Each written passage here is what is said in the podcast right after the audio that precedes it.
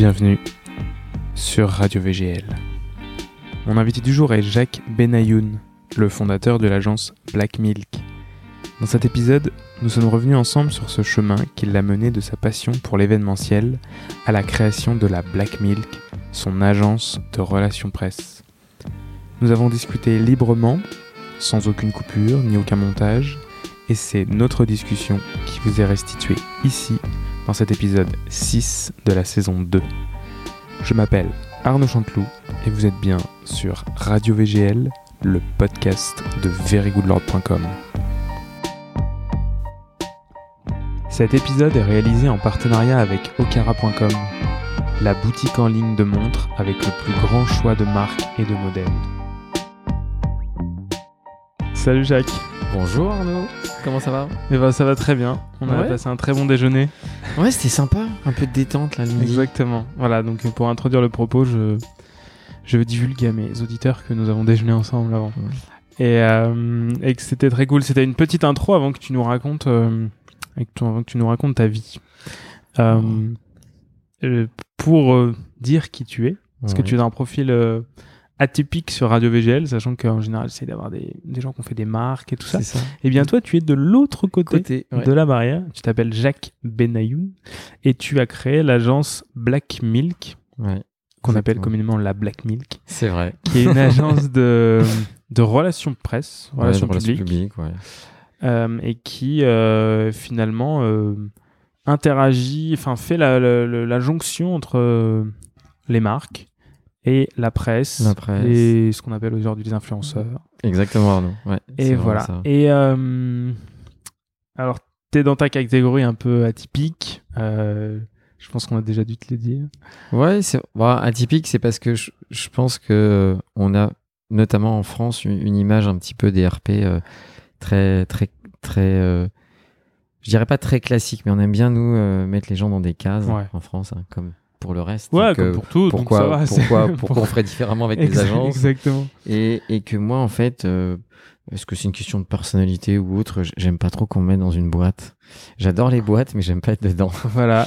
et euh, et en fait euh, les RP ça m'est tombé dessus un, un petit peu par hasard parce que Bon, vas-y. je te- eh, franchement, j'ai même pas besoin d'introduire. Tu vois, il se lance voilà, tout seul. je me c'est lance magique, quelle horreur c'est le mec il est trop chiant Vas-y. Non, mais c'est super. Moi, je, moi, je- ça, me- ça me c'est va. quoi. infernal Bah, après, t'es déjà. Arnaud revient En vrai, t'es déjà, t'es déjà un auditeur parce que je sais que t'écoutes les épisodes. Bah ouais. Donc, euh, tu sais, tu sais ce que ce que Radio VGL euh, veut de toi. Donc, Ouais. vas-y. Oh, j'ai envie de raconter un petit peu de choses avec, avec toi en fait parce que ce qui est intéressant aussi dans, dans notre rencontre c'est qu'on se connaît depuis maintenant un certain temps Ouais. et qu'on a appris à se connaître. On a, on a, on a appris à se découvrir et à, et à- et à- et à connaître euh, nos, nos petites histoires ou nos, nos passions Exactement. et sur lesquelles on s'est quand même finalement, euh, tout en étant alors, différents, mais on, on s'est retrouvé plein de points communs. Et, et c'est vrai que moi, quand j'ai débuté, euh, quand je me suis retrouvé dans ce milieu des RP il y a maintenant 24 ans, Ah ouais. mon Dieu. Ça me fait une belle jambe. Euh, eh bien, il y a 24 ans, en fait, déjà, je, je m'imaginais pas faire des relations presse et relations publiques. Moi, j'avais ce côté un peu foufou euh, que j'ai encore un peu, mais qui était de ce côté un peu événementiel, sportif. J'avais Ouais. envie de faire des trucs énormes euh, qui, qui déboîtent, comme je disais à l'époque. Et puis, j'ai plus ou moins commencé par ça en, en m'occupant du championnat de France de wakeboard. Voilà. On, on commence, comme- enfin, ma, vie- ma vie a commencé comme Attends, ça. et avant, que- qu'est-ce qui t'a. Enfin, d'où tu viens? Ah, d'où je viens? Alors moi, je suis un, je vais, je vais, je vais oser dire ça. J'ai pas, j'ai pas de honte. Je suis un enfant de Neuilly-sur-Seine. Ouais. Auteuil-Neuilly, euh, c'est pas, c'est pas du gâteau, je crois, Ouais. c'est ce qu'on disait. Euh, c'est un peu un ghetto. Non, euh, bah, écoute, je viens de là-bas, je viens de Neuilly-sur-Seine, euh, lycée Pasteur.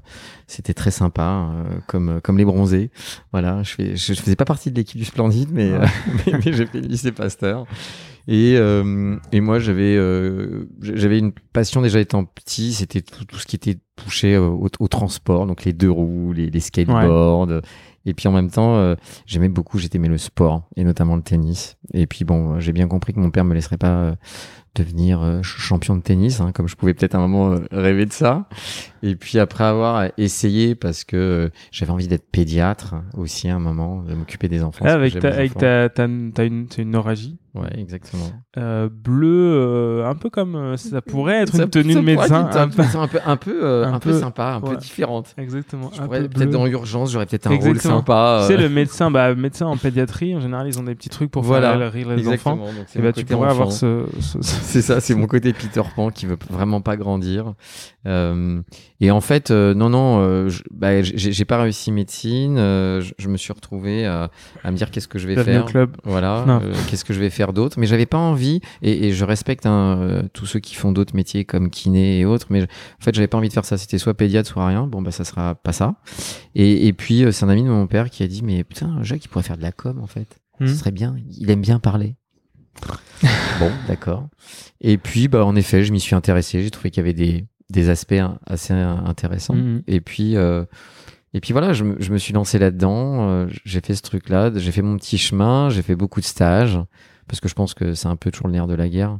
Et j'ai eu la chance vraiment de, de travailler pour des gens tellement différents et qui m'ont en fait nourri, qui ont fait ce que je suis devenu aujourd'hui, c'est-à-dire à quelqu'un qui m'intéresse vraiment. À, à- quand je dis tout et n'importe quoi, c'est un peu, ça peut paraître péjoratif, mais c'est une réalité. Non, c'est vrai. Et je, C'est- et je le confirme parce qu'en fait, en, en- sur le chemin, tu m'as parlé de, de Colincourt, Mhm. donc euh, de qui, que, j'ai- que j'ai Alexis Lafont que j'ai reçu, euh, j'ai reçu dans le dernier épisode de la saison 1 de Radio VGL. Et, euh, et en même temps, euh, tu représentes des marques comme Eli Hansen. Ouais. Euh, à une époque, tu avais Millet. Ouais. Tu as des marques. Skull Candy, par exemple. Skull Candy, Cosmidor, de la cosmétique Voilà, de la cosmétique complètement bio, ouais, française. Exactement. mais- donc, et donc, c'est aussi éclectique que, que toi, finalement. Ouais, c'est ça. Mais parce qu'en en fait, ce que je crois, vraiment je crois, en tout cas c'est une, conviction très personnelle, c'est que euh, une fois de plus, pour, pourquoi toujours avoir un précaré de quelque chose et dire je, suis un spécialiste? Alors oui, je, peux dire et j'ai pas de problème si ça plaît, s'il y a des gens euh, qui que ça frise, eh ben, ils friseront euh, en t'écoutant. Mais aujourd'hui, euh, oui, je, je pense qu'à moment j'ai eu une étiquette de Monsieur Sport à Paris en RP parce que j'avais- une vraie connaissance et j'ai Ouais, une connaissance du est, sport euh, oui, tout, oui, et tout ce qui est street Ouais. et autres et Street. et parce euh, que je- c'est des univers que je connais bien, parce que j'ai eu la chance de travailler pour des sublimes marques qui m'ont fait rencontrer des super athlètes et que j'aime ça et parce que j'ai beaucoup pratiqué à un, à un moment donné Mhm. de ma vie. Et donc, j'ai pas de problème à dire oui, j'ai été un, un spécialiste du sport. Après, on peut être un spécialiste du sport et se dire, mais j'aimerais bien faire d'autres choses. Et Mhm. puis, Et à- t'es à- surtout, t'es plus que ça. T'es, enfin, encore une fois, c'est plus facile de, de faire cet épisode parce que je te connais, mais euh, t'es un passionné d'objets, enfin, de choses, de d'artisanat, de, enfin, tu portes euh, des vêtements. euh, là, t'as un t-shirt, je pense que ça doit être de l'indigo. ouais. Euh, je sais que t'as une collection euh, colossale d'objets en tout genre. Dont beaucoup euh, brandés euh, suprême, mais en même temps, tu as beaucoup de, de boards, de, de, skate, skate, de euh, snowboard, de, snow. surf, des vieux vélos, Ouais. des vieilles motos, des vieilles voitures. Ouais, mais en quantité industrielle, je pense que Ouais. tu devrais pouvoir faire un musée dans pas longtemps. Ouais, pour- pourquoi pas, j'espère. Mais en, en tout cas, l'idée, pour moi, en plus, c'est pas de- d'avoir pour avoir, c'est parce que, comme tu Ah non, dis très non. bien, c'est qu'il y a le point de commun de tout ça, c'est que je suis fan de produits et Mhm. de comment, à un moment, des gens extraordinaires, que ce soit des hommes ou des femmes, arrivent à mettre leur cœur et leur âme dans un produit. Parce que Mhm. je pense que ça existe encore beaucoup. Et moi, ça, ça m'a toujours énormément marqué. C'est toujours ce qui m'a même fait rêver.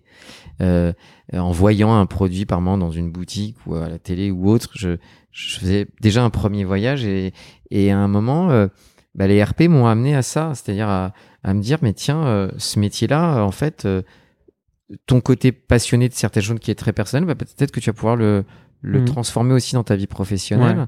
Et que dans la com, c'était un des métiers qui me permettait de faire ça, en fait. Les RP, et d'a- d'aller au bout des choses et d'essayer, bah, peut-être à- dans un premier temps, à, à mon tout simple niveau à moi, de dire, bah, moi, je vais pouvoir être le, le lien entre des créateurs, des marques, des, des institutions, des, ce qu'on veut, des événements, Mhm. et de l'amener à la portée de main et à la portée de connaissance euh, de médias ou autres. Parce que euh, aujourd'hui, bah, de toute façon, la, la communication et, Ouais. et- et la culture, elle est, elle Ouais. est pour tous. C'est ça. Et, et ça, en fait, moi, ça m'a. C'est ce qui m'a vraiment drivé avec ce côté, c'est vrai, assez particulier d'a- d'avoir je n'ai aucun problème à mélanger les choses. Hmm. Je n'ai pas de problème euh, à, faire euh, du skateboard et en même temps euh, me dire mais j'ai envie de porter des vieilles fringues des années euh, 60 et, et avoir une paire de baskets ou ma paire de, de bottes indiennes et, Ouais. et être sur mon vieux Vespa Ouais. ou enfin en fait pourquoi toujours dire ah mais non mais ça non en fait le mélange quand on, on ose parler aujourd'hui en plus dans une situation un peu particulière ces dernières semaines de mixité mais elle est là la mixité en fait pour- pourquoi dire ça ça se mélange pas avec ça? Alors après il faut rester et ça je pense que c'est pas à toi que je vais l'apprendre je, je pense que le bon goût c'est très important aussi et il faut pas faire n'importe quoi encore une mais- fois, toi, je pense que t'es plus, euh, t'es guidé par ton, par ta passion, quoi. Enfin, Ouais, une sorte de passion, feelings, quoi. et puis c'est il y a- ton il y a- feeling. c'est un S'il n'y a pas de calcul, enfin, franchement, c'est, enfin, ça se voit, quoi. C'est, tu peux pas euh, avoir autant de choses et porter autant de, de pièces différentes sur toi euh, sans vraiment, euh, enfin, de manière euh, instinctive, avoir une passion, avoir, c'est quelque chose d'inné en toi. Enfin, ouais c'est ça oui, oui. Et, et- et surtout t'es pas je- guidé par quelque chose, t'es pas guidé par un magazine, t'es pas guidé par. Non, non, c'est vrai. Alors après, je, je, je suis toujours très heureux, moi, de découvrir des, des médias ou des personnes qui vont m'apporter, m'apprendre surtout, m'apprendre tellement de choses, parce que je pense qu'on passe sa vie à, à apprendre et, et découvrir et, et découvrir des choses qu'on ne connaît pas. Maintenant, c'est vrai que je je suis pas quelqu'un qui suis guidé par euh, un tel ou un tel ou un tel. En fait, je je fais les choses comme elles me comme elles vibrent en moi. Voilà. Euh, et comme et, et c'est vrai que pour moi c'est le plus important, c'est d'avoir ce sentiment de vibrer et de me dire ça peut avoir une résonance. Alors après s'il y a des gens qui sont touchés par ça et qui se disent tiens c'est étonnant d'avoir découvert ça avec toi, bah j'en suis euh, j'en suis très heureux et, et- et en plus j'aime partager parce que je trouve que c'est le sens de la vie en fait. C'est un, c'est un peu ça. C'est pas c'est pas l'idée moi c'est pas de d'avoir une sorte de caverne d'Alibaba et, et pour me dire je, je me la garde ou, ou je vais juste penser à, à faire de l'argent avec. En fait je m'en contrefous de l'argent. Ça c'est pas enfin c'est- c'est pas faux parce que, encore une fois, pour euh, expliquer, euh, on est dans ton, voilà, on est dans, dans un bâtiment où il y a plusieurs agences, euh, d'agences euh, qui font, voilà, qui ont toutes des, des, des domaines un peu différents. Et, euh, et toi, donc au rez-de-chaussée, Ouais. une sorte de rez-de-chaussée sous-sol, tu as, euh, donc déjà il y a un bureau de quelqu'un d'autre, euh, DA, je pense. hein, Ouais, c'est ça qui fait de la direction. Et, en- et en même temps, dans, ce- dans ce grand espace où qu'on appelle un showroom, Ouais. où il y a toutes les marques et tous les ça. produits de toutes les marques, tu as des pièces à toi. Voilà. Ah oui, donc- c'est la particularité Voilà. que Donc tu accroches des vélos au plafond. euh, tu Bah, mets même là où on est, la pièce où on est, il y a la moitié des choses qui sont à moi. Voilà. Euh, le- un vélo de Lance Armstrong, par exemple, qui m'a été offert. Euh, des planches de skate euh, hyper collector, euh, une planche de snowboard, euh, Voilà. Donc y a des toys euh, à n'en plus finir qui sont tous euh, là, en- là encore euh, très collector et que j'ai euh, au fur et à mesure de plus de 20 ans collectionné, chiné et Tu vas nous raconter comment et on va revenir euh, parce que là on était sûr. De toute façon, je me suis dit c'est sûr, on tiendra Il pas va le me fil. planter. On tiendra pas le fil. Euh, tu vas revenir à comment t'en es arrivé là. euh, Donc ces stages, tu, tu rentres Ouais, chez qui en premier Euh, en- comment... En fait, je fais des stages. Mon premier stage, c'est dans la vraie mode mode. Je, je- je rentre chez Claude Montana. Euh, Ok. qui pour moi est un, un homme qui m'a vraiment marqué euh, de la mode française, qui était un talent incroyable. Et j'ai eu la chance d'avoir été accueilli euh, dans cette maison euh, pendant plus de six mois. Et, euh, et moi, qui suis arrivé, je dirais jamais ma tête euh, de canard là, arrivé chez Claude Montana en, en costume avec une cravate, super bien rasé. Et, euh, et tout le monde m'a regardé euh, en se disant mais d'où sort ce mec? a pas pigé. possible, il a pas pigé.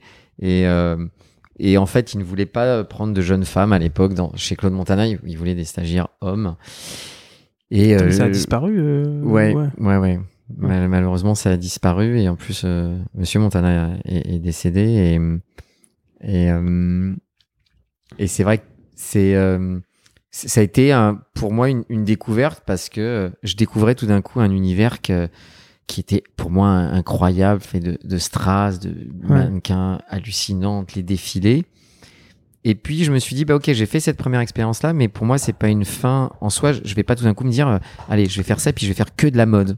Et puis euh, je suis parti dans l'événementiel sportif. Euh, j'ai travaillé euh, avec euh, euh, avec Jacques Denis et notamment Fred Beauchesne. À l'époque, euh, c'était le Tam Tam Ski Show, c'était le le Snow Park des Princes, euh, c'était faire venir. Alors, je sais qu'aujourd'hui ça peut paraître dingue, on faisait venir la neige à Paris. Oui, c'est pas très écolo et mais à l'époque, c'était une sacrée aventure, c'était de l'émotion. Moi, j'avais 22 23 ans. Euh, je veux dire, j'en prenais plein les yeux et, et à la fois plein le cœur. Et, et j'étais avec des sportifs de haut niveau, des Eric Ter- Territeo à l'époque, euh, grand euh, windsurfer de, Tahiti. euh.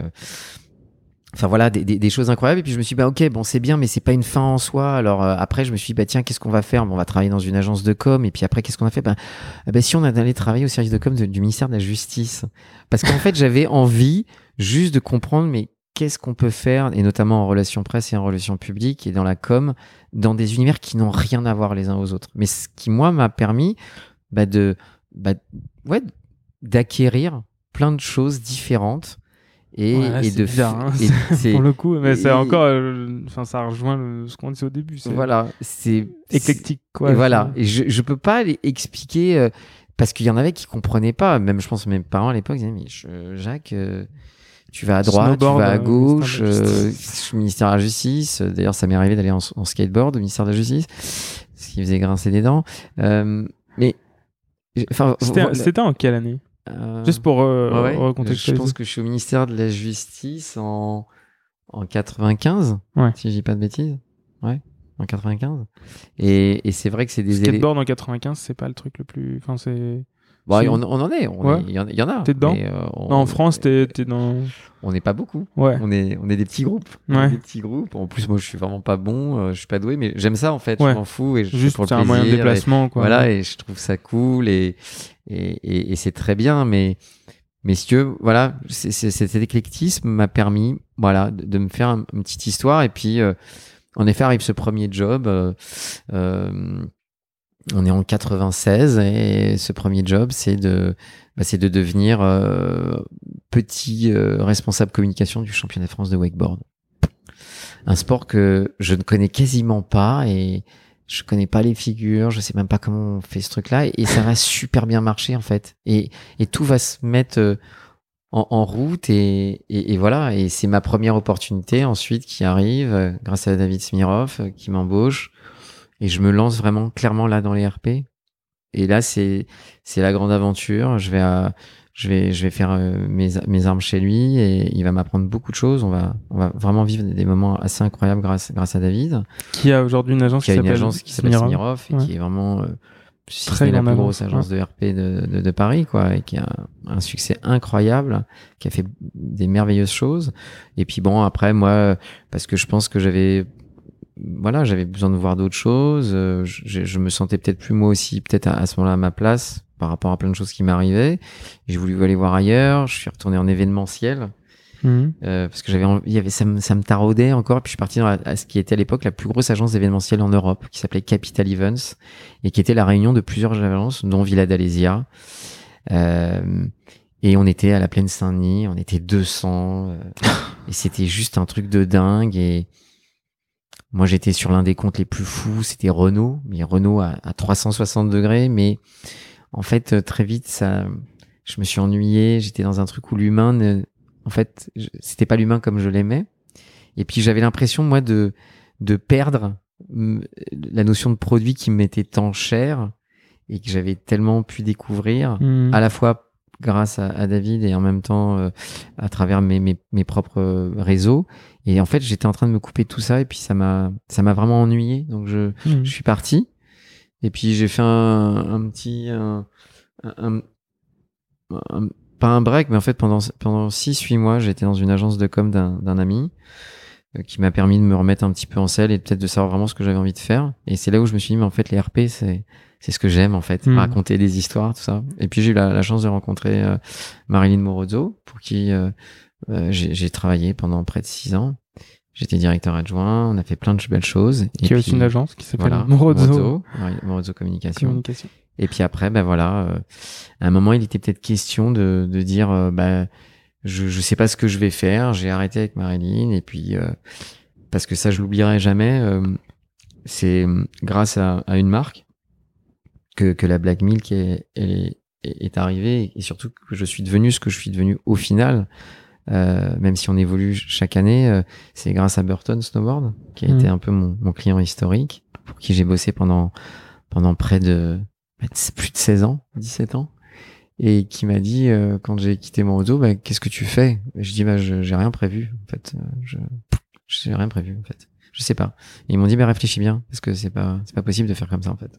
Tu peux pas, tu peux pas nous laisser comme ça. Ouais. Puis bah, j'ai réfléchi à un projet et, et j'ai couché euh, sur, sur un bout de papier euh, Black Milk. Voilà. Ok. Et pourquoi Black Milk? Parce que à ce moment-là, j'avais envie de dire euh, on... j'ai pas envie d'être super lisse. J'ai pas envie de refaire la même sauce de, de, de- dans la manière de communiquer entre les médias et les marques. J'ai envie d'apporter une petite pointe un peu différente, un petit peu un côté euh, aigre doux peut-être. J'avais envie d'apporter euh, une une pointe qui à l'époque n'existait pas forcément, d'être aussi très euh, très concerné, d'être d'être super pointu sur ce qu'on a ce qu'on apportait aux clients et sur la connaissance des univers. Je voulais un peu qu'on soit intouchable sur les sur les, sur les marchés, alors que ce Mhm. soit du sport pur et dur ou, ou de l'high tech comme ça allait le devenir quelques années après. Et euh, et cette aventure, elle est, voilà, elle, a démarré euh, en 2007, euh, en juin 2007, et, et, et je me suis dit, bah, on va voir, on va voir ce que ce, ce que je suis capable de faire, en ne sachant vraiment pas où j'irais, mais où j'avais la volonté vraiment première de me dire, je vais essayer d'être une petite structure à taille super humaine, et je veux rester à taille humaine. Je ne veux pas grossir, ce qui paraît être un truc un peu improbable aujourd'hui de dire ça, Euh, et je continue de le penser, mais de me dire, je vais peut-être avoir plein de difficultés et je vais certainement me prendre la tête moi-même avec moi-même. mais, mais je vais aller au bout de ça. Et puis, je vais surtout être intransigeant avec les marques pour lesquelles je veux bosser. Et quand tu euh, donc tu pars avec euh, avec Burton En finalement. fait, il y a Burton qui vient, il y a Gravis qui vient, il y a Analog qui vient, qui est une marque euh, qui fait partie du- de Burton à ce moment-là. J'ai également Pyrenex, qui est une marque française de Ouais. duvet à l'époque, mais que personne ne connaît. Hein, et je dis bien personne, qu'on me la fasse pas euh, maintenant 15 ans après. Ouais. Je n'arrivais même pas à dire le nom, je pense. Et j'avais j'avais eu cette fierté de les suivre pendant près de 5 ans, comme j'ai l'habitude de faire quand je flaire une marque, euh, et de retourner tous les ans sur un salon euh, qui s'appelle ISPO et de dire euh, Bonjour, je m'appelle Jacques, j'adore votre marque. Ouais. J'aimerais bien travailler pour vous. Oui, oui, passe ton tour et reviens l'année prochaine. Ça a duré 4-5 ans. Puis un jour, on m'a dit, OK, c'est parti. Bon. Malheureusement, l'histoire se terminera un peu plus court, euh, un, un peu rapidement, un an après, euh, parce que certains avaient décidé que j'étais peut-être pas assez euh, branché, mais ça, c'est encore une autre histoire. Mais c'est l'histoire de la vie. Mais euh, voilà, il y avait cette marque-là. Et puis, j'avais aussi un, un athlète, un athlète que, pour qui j'ai beaucoup d'affection et qui m'a fait grandir euh, en tant que personne aussi, c'est Michael Pietrus, le joueur de basketball pour qui je, je bossais déjà et qui avait décidé de, de, me, de, me, de me suivre dans mon aventure. Ouais. euh, dans mon aventure et, et voilà et j'ai ouvert la Black Milk avec euh, bah, 4-5 clients donc euh, c'était déjà formidable. Ouais. de se dire on, on ouvre et puis euh, et puis voilà et puis la, la vie a continué petit à petit. Je me suis intéressé à, à d'autres univers parce que voilà j'a- j'avais envie de me dire mais pourquoi on pourrait pas faire d'autres choses que du sport ou de, de la mode sportswear? Et on a commencé à faire de l'high tech on a eu la chance d'avoir une magnifique aventure qui nous a suivis pendant près de 10 ans c'est Joe Bone pendant 9 ans. Euh, cette marque incroyable qui faisait au début des oreillettes euh, pour euh, Ouais. l'armée tout ça qui ensuite a fait des super enceintes que tout le monde s'arrachait euh, pendant des des années parce qu'elles étaient hyper jolies hyper design Ouais, hyper compactes. Mais qui après évidemment quand on voit ce qui se fait maintenant évidemment c'est dépassé. Mais il faut revenir plus de 8 ans en arrière 9 ans et puis euh, et puis c'était un eu- carton à l'époque. euh, ah ouais, c'était euh, et pour nous c'était extraordinaire parce qu'on était leur plus petite agence européenne et c'était certainement nous qui avions les, les meilleurs résultats. Donc Mhm. euh, il y avait aussi beaucoup de fierté. euh, on a travaillé pour la NBA, ça a été incroyable pendant deux saisons pour le NBA Europe Live Tour avec, avec un garçon comme Tom Marchesi et c'était c'était génial parce que là encore on était les- une, une agence à trois personnes et ou deux personnes et on gérait un événement de, de fou furieux. En tout cas, on participait à la gestion d'un événement de fou furieux. Donc euh, ça aussi, ça, ça forge le caractère. C'est aussi beaucoup d'émotions. Euh, c'est des choses différentes. euh, et donc, il y, a eu- y a eu cette high-tech qui est intervenue, le sport a continué. On, a, on, on s'est aussi diversifié de temps en temps avec le fooding, dans, dans l'univers du fooding. On a fait Mhm. des choses parce que bah, moi, j'aime la bonne bouffe, j'aime bien cuisiner. Donc, Je me suis dit, et pourquoi pas? Et pourquoi pas et, et on a fait on a fait des coups on a travaillé pour des restaurants on a on a travaillé pour certaines marques comme ça et et, et ça a été chouette parce que j'avais le sentiment de d'apporter quelque chose pour chacune des personnes de l'agence, pour moi-même, et puis de nous confronter à, à des réalités qui aujourd'hui sont là, qui sont là plus jamais, plus que jamais, et qui Mhm. sont et qui sont pas évidentes en fait. Donc, euh, j'avais pas envie de rester dans dans ce petit carcan, dans cette petite box, dire non non mais Black Milk, c'est les spécialistes du street et du sport, basta. Non, en fait, j'avais envie d'autre chose. Euh, On a fait un peu d'hôtellerie, euh, et c'est pour ça, quand tu le disais tout à l'heure, on en est arrivé même à faire de la cosmétique. Ouais. Euh, à part le fait que ma mère ait travaillé chez Lauder, euh, je, je n'y connaissais rien en cosmétique. Mais voilà, c'est des rencontres form- formidables. Et comment c'est perçu ça dans ton équipe? Donc, Euh, t'as combien t'as J'ai trois salariés trois salariés, plus deux, deux stagiaires en général. La plupart du temps, c'est deux stagiaires. Et comment euh, eux le, le perçoivent? Parce que quand ils C'est c'est pas, pas toujours facile. C'est pas Ah, toujours facile. postulent, euh, surtout quand en plus, enfin, les gens ont souvent envie de se spécialiser. Ouais, ouais, c'est vrai. Et, euh, et toi, t'arrives et tu leur dis, bah écoute, il y a Cosmidor et, euh, et Eli Hansen. et je te souhaite une bonne journée. Et là, salut, au revoir. Ce mec est fou. Non, non. euh, oui, en fait, c'est déstabilisant, mais même, je pense que c'est, c'est même déstabilisant pour certaines marques ou certains projets, Hmm. parce que quand ils me voient arriver, ils se disent, mais je comprends pas, euh, il va, pas- il va- ils vont pas pouvoir y arriver, en Hmm. fait. Et moi, je leur dis, bah écoutez, euh, peut-être, mais moi, je suis persuadé au fond de moi qu'on a des capacités à y arriver, parce que à partir du moment, et même si je sais que ça va peut-être là encore faire rire certains, mais je suis persuadé qu'à un moment, on y met beaucoup de cœur et de la passion. Il n'y a pas de raison de ne pas y arriver. En fait, pour moi, c'est pas, c'est- voilà, ce n'est pas impossible. Après, il va, il va falloir y passer plus de temps, peut-être, euh, se prendre plus la tête. Ok, c'est vrai. Mais en fait, l'histoire en vaut la peine toujours. C'est ce que je me dis, et que le voyage pour y arriver, en fait, c'est ce qui me plaît le plus. C'est pas la destination, en fait, Ouais. c'est le voyage.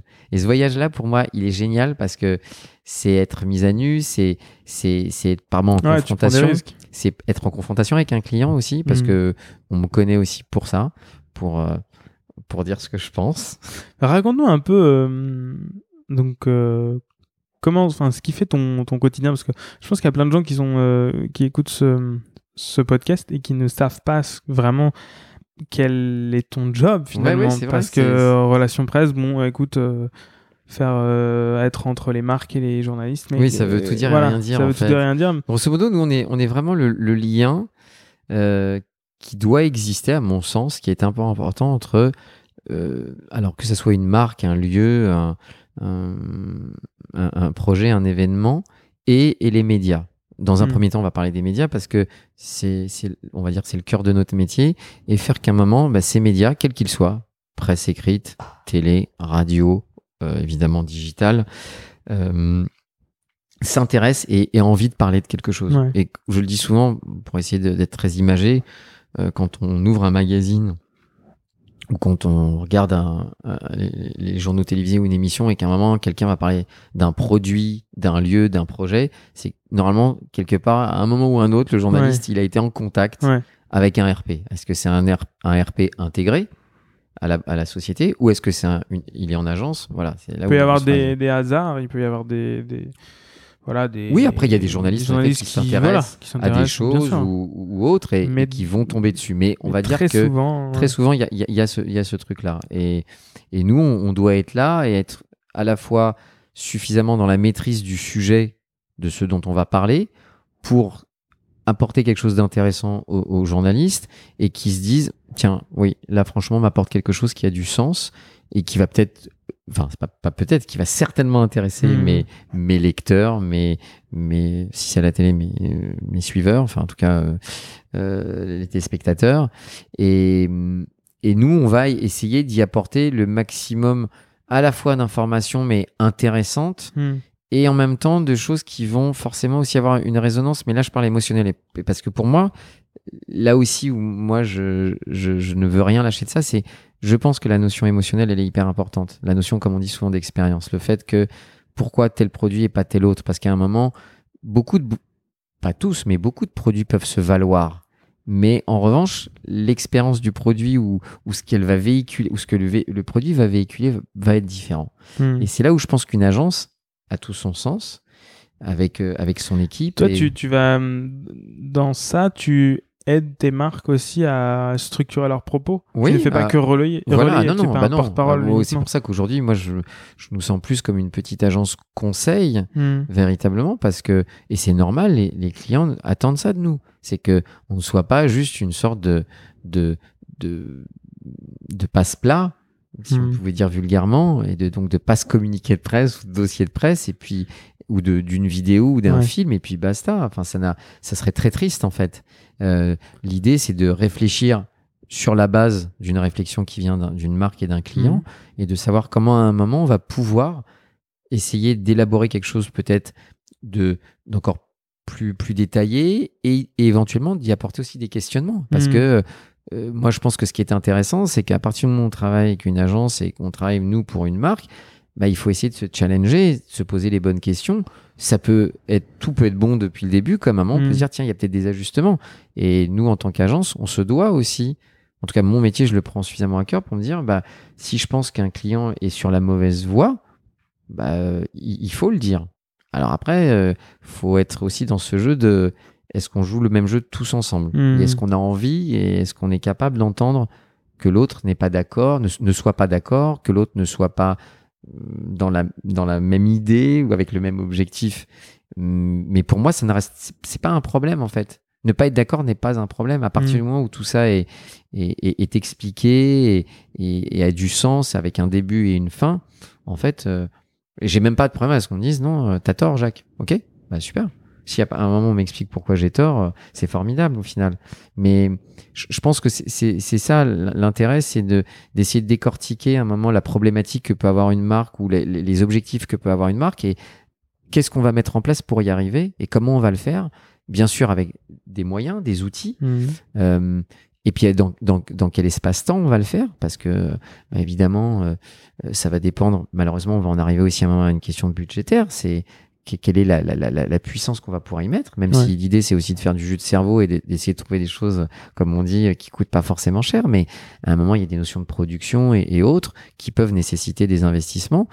Et, et, et, tout ça va devoir être mis un petit peu en corrélation pour se dire, ok, tiens, comment on fait pour se dire qu'en un an, on va pouvoir atteindre certains objectifs, où on va se donner certaines envies et, et certaines choses à, à, à- à obtenir, en fait. Et donc pour ça, toi euh, et tes équipes. Bien sûr. bien sûr. Ah oui, oui, parce que moi, moi seul, je suis rien. hein.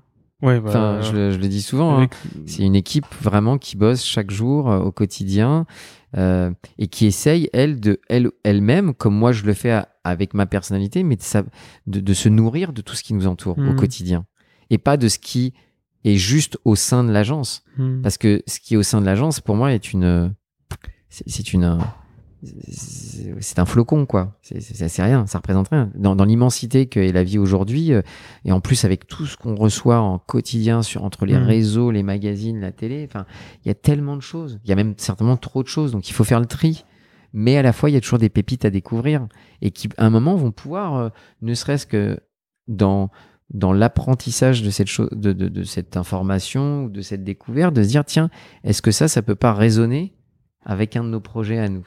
Est-ce que ça, ça peut pas finalement être mis en lien? Si ça l'est pas, ça l'est pas. Mais en tout cas, je pense qu'il faut aussi toujours essayer d'avoir ce mettre faire ce pas de côté et de se dire ne soyons pas nombrilistes et essayons de voir comment on peut créer des liens et faire qu'un réseau, notre réseau qui est X aujourd'hui, peut être X plus je sais pas quoi dans, dans quelques semaines, dans quelques mois ou dans quelques années. Et ça, euh, ça toi, dans, dans ton équipe, vous, euh, comment vous construisez ça Comment vous arrivez à, à faire en sorte que tu fasses ressortir une marque euh, plus haut qu'une autre dans euh, l'esprit d'un journaliste? Je pense que ça va être notre capacité à, à savoir en parler et de ne quasiment, je dis bien quasiment pas avoir de, de fail sur la, la connaissance de la marque et de son Mm. environnement. C'est-à-dire qu'il y a trop souvent, moi, et notamment quand j'ai monté la Black Milk, euh, j'entendais trop souvent des, mais des journalistes, mais je, je, je donnerai pas leur nom qui, qui me disaient ça, mais ils disaient putain mais c'est pas possible, j'ai encore eu telle agence. au bout de deux secondes que je lui pose une question sur le produit ou la marque, elle est incapable de me dire le truc, elle est incapable, elle doit rappeler la marque, elle doit, elle doit vérifier Mhm. quelque chose. Je dis pas que ça ne peut jamais arriver, c'est pas vrai.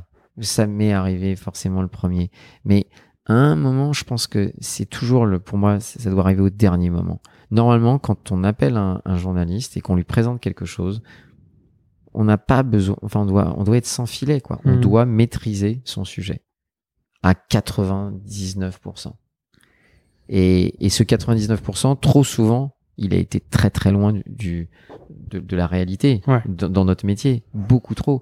Parce que finalement, notre métier aussi a été trop souvent euh, mis à mal, dévalorisé, et on s'est dit ah bah, c'est facile, RP, t'as juste passé un coup de fil, envoyé un mail ou envoyé un fax à l'époque, hein, parce que moi j'ai débuté avec les fax, et, et ça roule. Hein. Euh, bah non, ça, en fait, si c'était que ça, euh, ça se saurait. C'était Mais- plus facile à l'époque des mails ou des fax? Ouais, je sais pas. Je, je me dis peut-être qu'à l'époque des fax, c'était plus facile en fait. Ouais. Même si, euh, en effet, quand T'en envoyais moins? On, envoie, on en envoyait moins, beaucoup moins. Et je pense qu'en fait, les gens étaient donc forcément, comme il y en avait moins, ils étaient plus attentifs à ce qu'ils recevaient. Parce qu'aujourd'hui, on, on, on est obligé de, de, de, de lutter face à ça. C'est-à-dire, on est dans une immensité d'envoi d'informations, de partage d'informations, et que pour, euh, pour trouver sa place, pour, euh, pour réussir à, à, à prendre, la- à, à capter l'attention d'un journaliste, Hmm. ou, ou, ou autre, autre personne ou influenceur, c'est pas si évident que ça. C'est pas si évident que ça parce que justement, c'est une multitude, c'est un torrent d'informations qui nous tombe sur la tête chaque chaque heure. Donc à un moment, comment on fait le tri? Bah, Le tri, il va y avoir. je pense que ce qui va aussi permettre de faire le tri, c'est le lien humain, purement humain, qu'on va qu'on va avoir avec la personne qu'on a en face de soi. Et ça, je pense que euh, là aussi, euh, j'ai l'impression qu'avec notre agence, on a un truc particulier, nous. C'est-à-dire que on a ce sens du détail. On a, on a ce sens de, de l'humain. On est, parce que je le suis profondément. Ça me joue beaucoup de tours. Euh, on me dit souvent, euh, et on, les gens parlent de moi comme ça. C'est, le problème, c'est qu'il est hyper à fleur de peau, il est hyper sensible. Donc ça, c'est une réalité. Donc ça peut par moi avoir des côtés euh, négatifs, mais, mais je crois que c'est, c'est aussi ces éléments-là qui ont fait qu'à un moment, je, j'ai pu rentrer en contact avec des gens, que j'ai pu aussi être accueilli par des gens euh, qui m'ont écouté. Mhm. Et là, je parle des journalistes et qui, et qui m'ont permis de, là encore, de grandir petit à petit, de continuer à grandir. Parce que je pense qu'en fait, euh, euh, dans ce métier-là, on continue à grandir euh, et que moi, je n'ai pas envie, euh, et parce que j'ai pas la capacité de le faire, tout simplement parce que je suis tout petit, c'est que moi, je suis pas dans une sorte de, de bureau bulle dorée où- auquel je, et je ne serai en, en contact avec personne, ni client, ni média.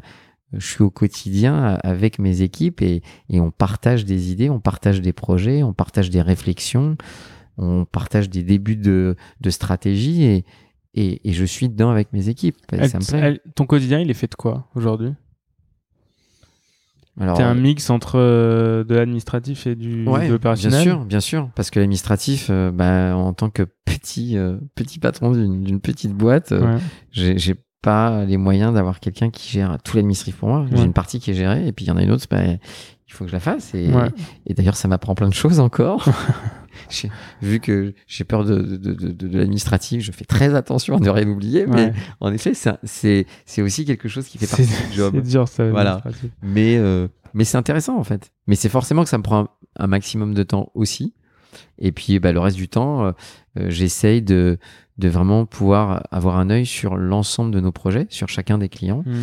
de pouvoir être aussi proche euh, de chacun de nos clients, que ce soit sur des, des calls, parce que j'aime être encore dans, dans, dans ce quotidien en fait. Ouais. J'ai- besoin, moi, pour me sentir en vie et, et su- surtout avoir le sentiment que je serve à quelque chose, d'être d'être dans une réflexion avec sur des problématiques et pas me dire moi je suis là juste à checker si Ouais. tout va bien ou si ça a été fait.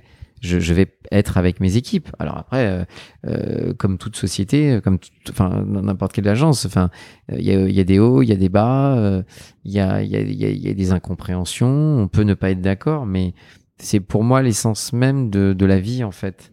Et en fait, une agence, elle doit être comme la vie en fait. Ça doit être ça.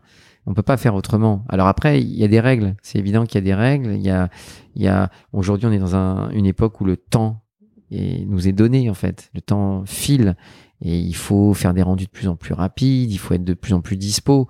Et c'est pas facile. C'est vrai Mhm. que c'est pas facile parce que euh, pas, T'as vu une évolution par rapport à avant sur ça? Ah ouais, bien sûr. Je pense qu'avant, euh, on avait plus de temps pour s'organiser, vraiment. Hmm. On ne courait pas autant après le temps. Moi, quand j'ai débuté ma carrière, euh, euh, c'était, euh, enfin, c'était une évidence ça. Enfin, il y avait pas, même, même si on pouvait avoir des moments spin et tout ça, il y a toujours eu. Mais, mais, mais. Il y a euh, plus d'instantanéité aujourd'hui. Voilà, aujourd'hui, euh, c'est toujours à faire pour, pour hier, en fait. Hmm. Ça peut, ça peut être, ça peut être difficile à gérer. Et parce que c'est difficile pour les équipes, tout simplement Hmm. mais c'est aussi euh, le moyen de d'être d'être dans une sorte de remise en question, de savoir si on va savoir euh, gérer les choses, si on va être savoir de de, de peut-être réfléchir un peu différemment, plus rapidement, d'aller à l'essentiel. Hmm. Si souvent c'est c'est finalement ça nous amène ça nous amène à peut-être aller plus souvent à l'essentiel qu'avant. Parce que si on résume, euh, d'aller plus vite avec plus d'informations, donc avoir moins de temps en ayant plus d'informations pour un journaliste. Euh, C'est- c'est l'enfer.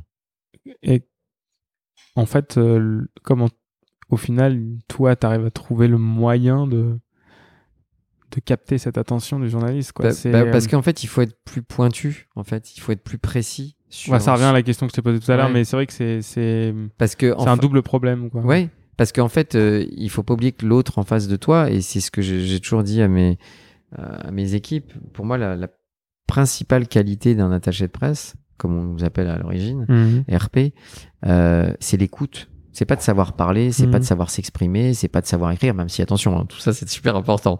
Mais moi, la, la première Écoute. qualité, c'est savoir écouter, être capable de comprendre ce que le, le journaliste recherche ou aurait besoin d'avoir. Mhm. Et si ça, on est capable d'avoir une parfaite écoute et d'avoir une, donc une bonne compréhension de ça, derrière, on va pouvoir très très vite dérouler, en fait. Sauf que la caricature qu'on a de nos métiers, c'est alors l'autre, il va essayer de me vendre sa sauce. Et c'est vraiment ça, quoi. C'est trop souvent ça. Il va essayer de me vendre quelque chose. Mais moi, je suis pas là pour vendre quoi que ce soit. Parce que moi, je veux juste rappeler un truc, c'est que journaliste et attaché de presse, on est liés, en fait.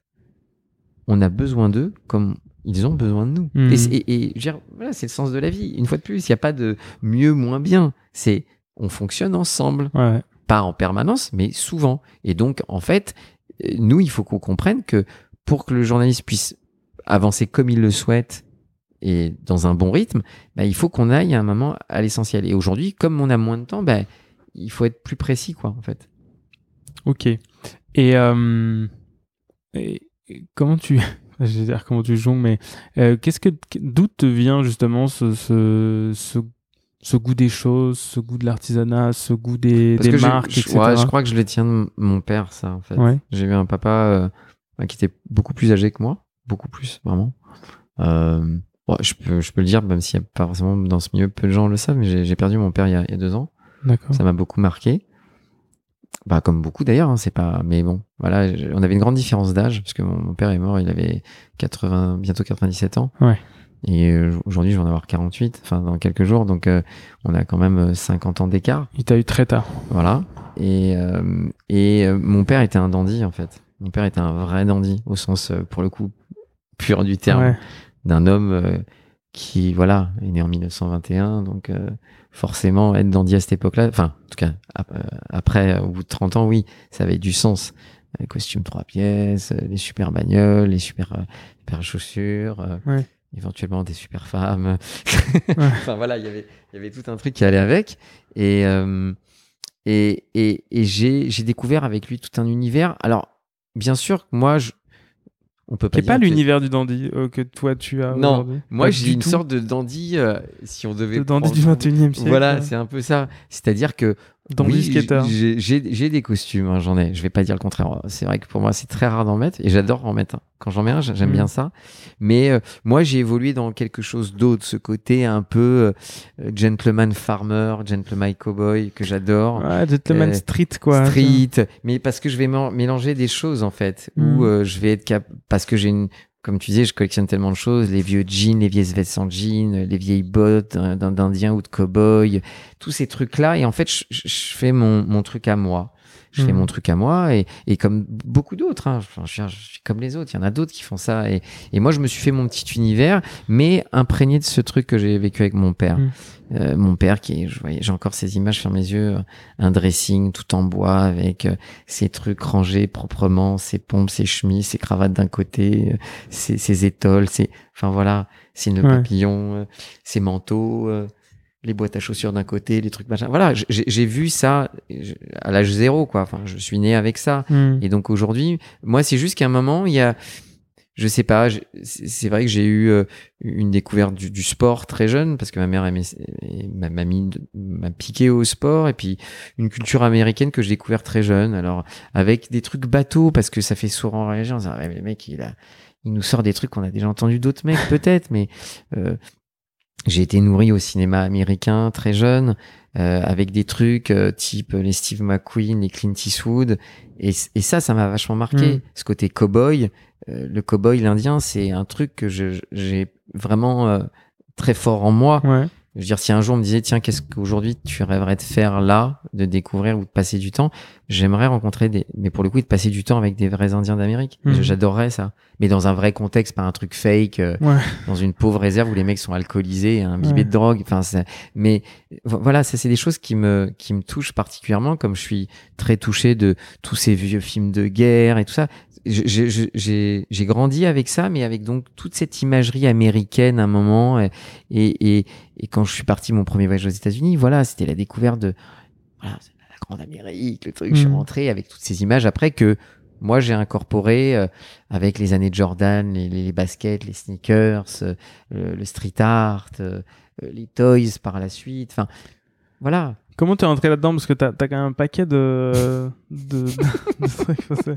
Et je mettrai des photos parce que c'est vraiment. Ouais, comment t'es rentré là-dedans Et, et, La, la- la première entrée. et d'où cette- vient ce, la- ta passion pour Suprême et le fait que t'en aies tellement, tellement d'objets de Suprême? Euh, en, en fait, l'histoire euh, des toys, c'est un truc qui est, qui est lié à un truc de base, c'est Star Wars.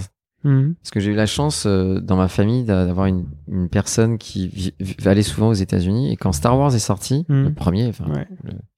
le, le 4, mais en fait le premier, euh, et ben euh, on m'a ramené des jouets Star Wars, les toutes premières figurines, là, Ouais. les toutes premières. Et, et j'en ai eu, euh, je pense des tonnes. Je, je, je- je peux même plus savoir combien j'en ai eu. Je les avais, à un moment, je. J'en avais, j'en avais toutes les semaines, tous les mois, et j'ai collectionné, je collectionnais. Et plus les films sortaient, plus j'en avais. Et puis, à un moment, ça s'est arrêté parce qu'il y a un autre âge qui arrive, on s'intéresse Ouais. à plein d'autres trucs. Moi, j'étais à bloc de tennis, je m'intéressais un peu aussi euh, aux filles, tout ça. Enfin, je reste, quoi, de la vie Ouais. d'un ado qui passe à autre chose à un moment. Et puis, les jouets sont revenus dans ma vie peut-être euh, 10, 15 ans après. Et j'ai eu la chance surtout de, de qui, qui était un- déjà un pote, mais euh, de Michael Roy qui a créé Art Toys euh, dans les années fin des années 90 Qui était quoi? dé- début des années 2000 en fait c'était la première boutique qui euh, permettait aux Français de découvrir tout ce qui était taille des, des, des, des- toys. Mm. des- alors ce qu'on appelle des jouets plus pour adultes, hein, parce que Ouais. c'est des jouets de décoration, c'est pas pour les petits enfants, mais qui sont ces figurines de différentes tailles et que lui, il a vraiment euh, présenté ça à, à- à la France il y a au début des années 2000 et, euh, et j'ai eu la chance de travailler en RP pour lui et de faire le lancement et, et, et de vivre des trucs incroyables et de découvrir donc des artistes et Mhm. de et puis ben très vite euh, moi j'avais déjà commencé à m'intéresser mais à me réintéresser mais en travaillant pour eux bah forcément à la fin des années 90 moi je, je suis parti dedans et, Mhm. et voilà et puis j'ai commencé euh, à collectionner de plus en plus et à avoir et à avoir et en dans le même temps quand on parle de Suprême c'était un truc tout bête c'est que bah, même si je n'étais pas ce que j'appelle un pur skater un, Mhm. un- un- mais j'aimais profondément ça. Je regardais des vidéos, j'en faisais un peu. Et bah, euh, à un moment, lors d'un de mes voyages à New York, euh, dans les années 90, bah, j'ai découvert euh, ce qui était euh, super. Mais qu'est-ce que c'est que ce truc? Et puis voilà. Et puis tu vois, tu vois des mecs avec une planche, un sticker. Et puis tu t'intéresses. Et puis et puis après, c'est les copains, certains copains qui voyagent beaucoup, et puis des connexions, et de connexion en connexion, tu rencontres les gens aussi de là-bas. euh, Et, et à un moment, il y a, il y a un truc où moi, la marque, je- enfin, je vis avec de, de- depuis plus de 15 ans, en fait. C'est pas un effet de mode Ouais. pour moi. Je veux dire, euh, euh, bah, la planche que tu as là, qui est juste derrière celle-là, elle a plus de 15 ans, tu vois. Ouais. Donc, euh, en fait, euh, c'est pas, euh, j'ai pas découvert moi avec le phénomène de mode et, Ouais. et leur sold out site internet et les queues devant le magasin. Enfin, Hmm. mais j'ai pas de problème. Je suis très heureux d'ailleurs qu'il y, ait- des garçons, des filles qui aient envie de faire ça et de s'approprier le truc. Moi, après, là où, où moi j'ai eu plus une envie, c'est que j'ai toujours adoré leurs objets. Et donc, Ouais. j'ai eu la chance très vite de me dire, tiens, moi, je vais collectionner leurs objets, leurs accessoires. Et c'est vrai que dans mon bureau, j'en ai beaucoup. J'en ai la beaucoup. caverne beaucoup. suprême. J'en ai beaucoup. Mais comme j'ai beaucoup d'autres choses, parce que Ouais, toi, ouais, tu connais, j'ai j'ai plein de trucs. J'ai des jouets, j'ai des, des tonnes de baskets, euh, j'ai j'ai- j'ai j'ai des photos, j'ai des, j'ai des figurines, euh, j'ai des bibelots. Enfin, et, et parce que j'ai l'impression que pour moi, chaque, chaque, chaque, chacun de ces objets est un moment de ma vie, un, un moment d'histoire, et que ça va. Et pourquoi à un moment j'ai décidé de les avoir euh, chez moi C'est parce que euh, à l'agence parce que c'était plus possible de, de l'avoir euh, chez moi. Ça prenait trop de place. Et, tu as une relation particulière avec ces objets ou c'est c'est Ah. des objets dont tu pourrais pas te séparer? Oh, alors, pas me séparer, c'est toujours. Non, mais genre, t'as un mais- truc, à- t'as un affect oui, avec Ouais, j'ai un Ouais. affect, ouais, j'ai un vrai affect. Et parce que je sais que. Si je te dis, euh, vends-moi ça, euh, Non, je... en fait, non, non. Je te dirais non. ouais, tu me diras non. Non.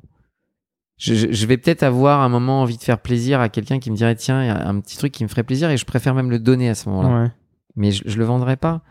Et parce que en plus, c'est ce que je te disais avant, c'est que je pense que chacun de ces produits-là, notamment là, tu vois, quand je regarde tous les toys qui sont à- à gauche là-bas, euh, euh, c'est- plein, plein d'histoires qui me reviennent tout d'un coup parce que je Mhm. les revois et je me dis tiens, euh, c'est- c'est c'est- c'est le début de mes, de mes collections Il y improbables. euh, il y a des causes, Ouais, il y a des causes, euh, il y a, il y a y a des Burbrick, euh, ouais, des euh, il y a des Michael Lowe, voilà, il y a, il y a- et, et- et c'est très drôle parce que c'est des, des, des choses en fait qui moi m'ont. Pourquoi à un moment je me suis dit mais en fait à l'agence ils seront bien? Parce que finalement je, je trouvais que ça ça ça participait à l'environnement Ouais, qu'on ouais. avait que j'avais envie de donner à l'agence et quand les gens viennent bah oui ils, ils savent qu'ils sont à la Black Milk quoi Ouais, pour tout ça parce que j'ai aussi parce que j'ai un chien parce que mon chien il est tout le temps avec moi. Ah, Boulit, il est Euh, derrière- il est en dessous là. voilà, Boulit qui est qui est Boulit, en il dort. Ça va, Boulit Voilà.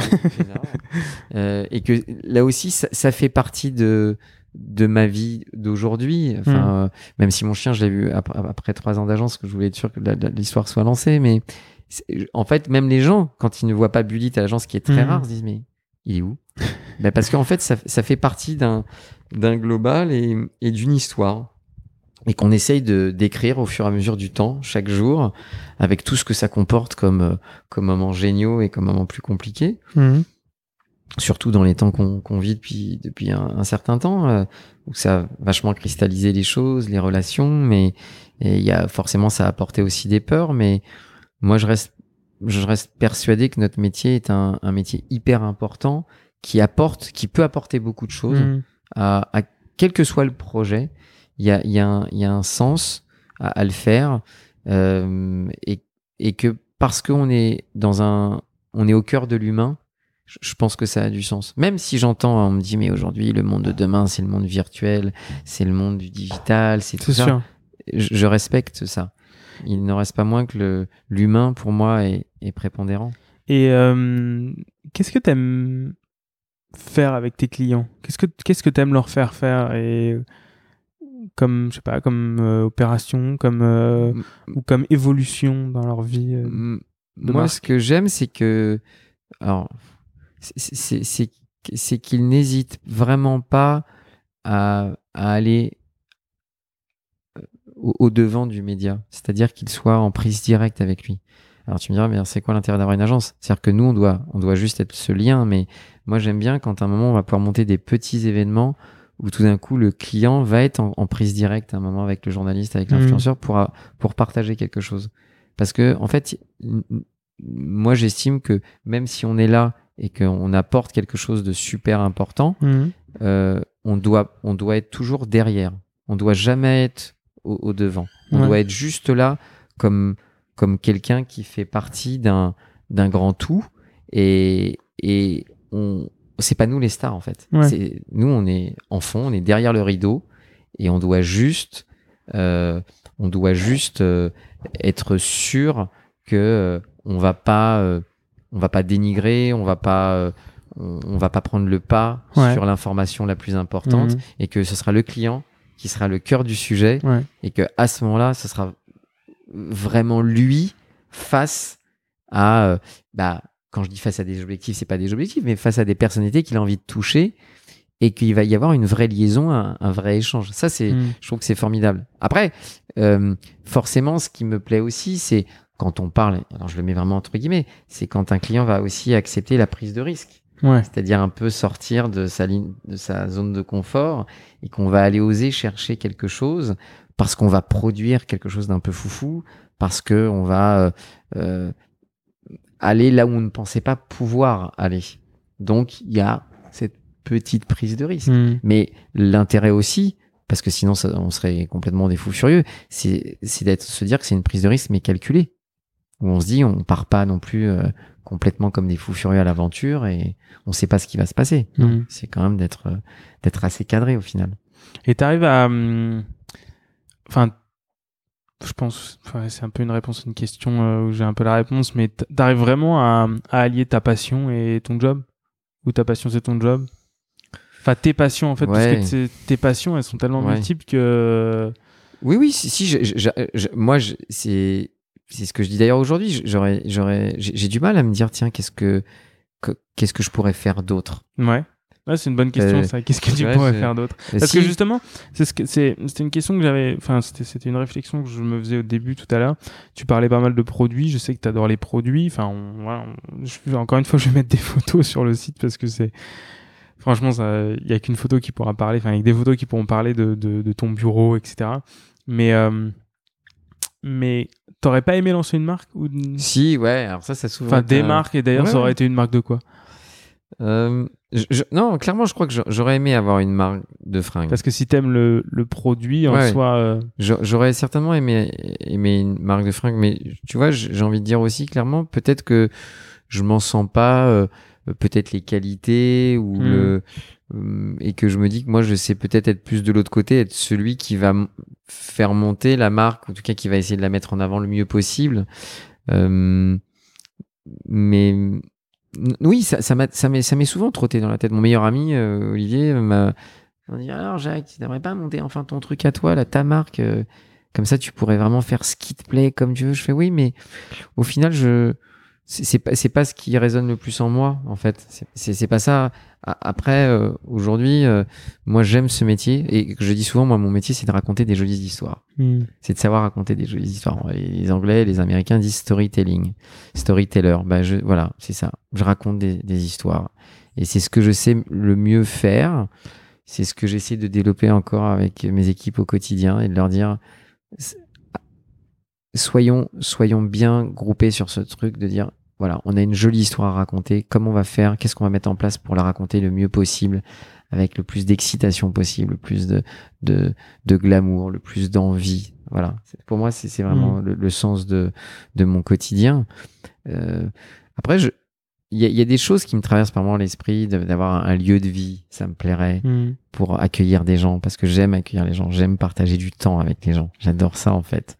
C'est vraiment quelque chose qui me touche énormément d'a- d'apprendre de l'autre, de le voir évoluer et de me dire tiens, j'aime- j'aimerais avoir un lieu où les gens se sentent bien et, et ça soit un peu chez soi, un truc comme ça où où où il y a de la vie et où il y a une énergie. C'est c'est quelque chose qui me plaît fortement. Après, je me dis souvent quand je quand je peux avoir des moments plus down comme on a tous, je me dis tiens, Mhm. peut-être que je pourrais devenir éleveur de bergers australiens dans le Larzac. je serais pas mal aussi. Boulit, c'est un berger australien? Ouais, Boulit, c'est un berger australien. Là, et- il est sous la, il est sous la table, mais voilà. euh, faut aller regarder ce que c'est avec un berger australien. c'est très joli. Ça a des grands yeux bleus. Quand ça vous regarde, c'est un peu, euh, c'est un peu déroutant. Et euh, c'est quoi ta, je te l'ai posé, c'est quoi ta plus grande réussite, toi, dans durant tes années, euh, durant toutes ces années? Ma plus grande réussite, c'est enfin, c'est c'est quelque part d'avoir euh, réussi à monter cette agence et, et de me Mhm. dire que 13 ans après, elle est encore là et que on a de merveilleuses euh, aventures avec des clients euh, toujours là, qui nous font confiance et avec qui, voilà, ça, ça fonctionne bien. On est dans un bon état d'esprit.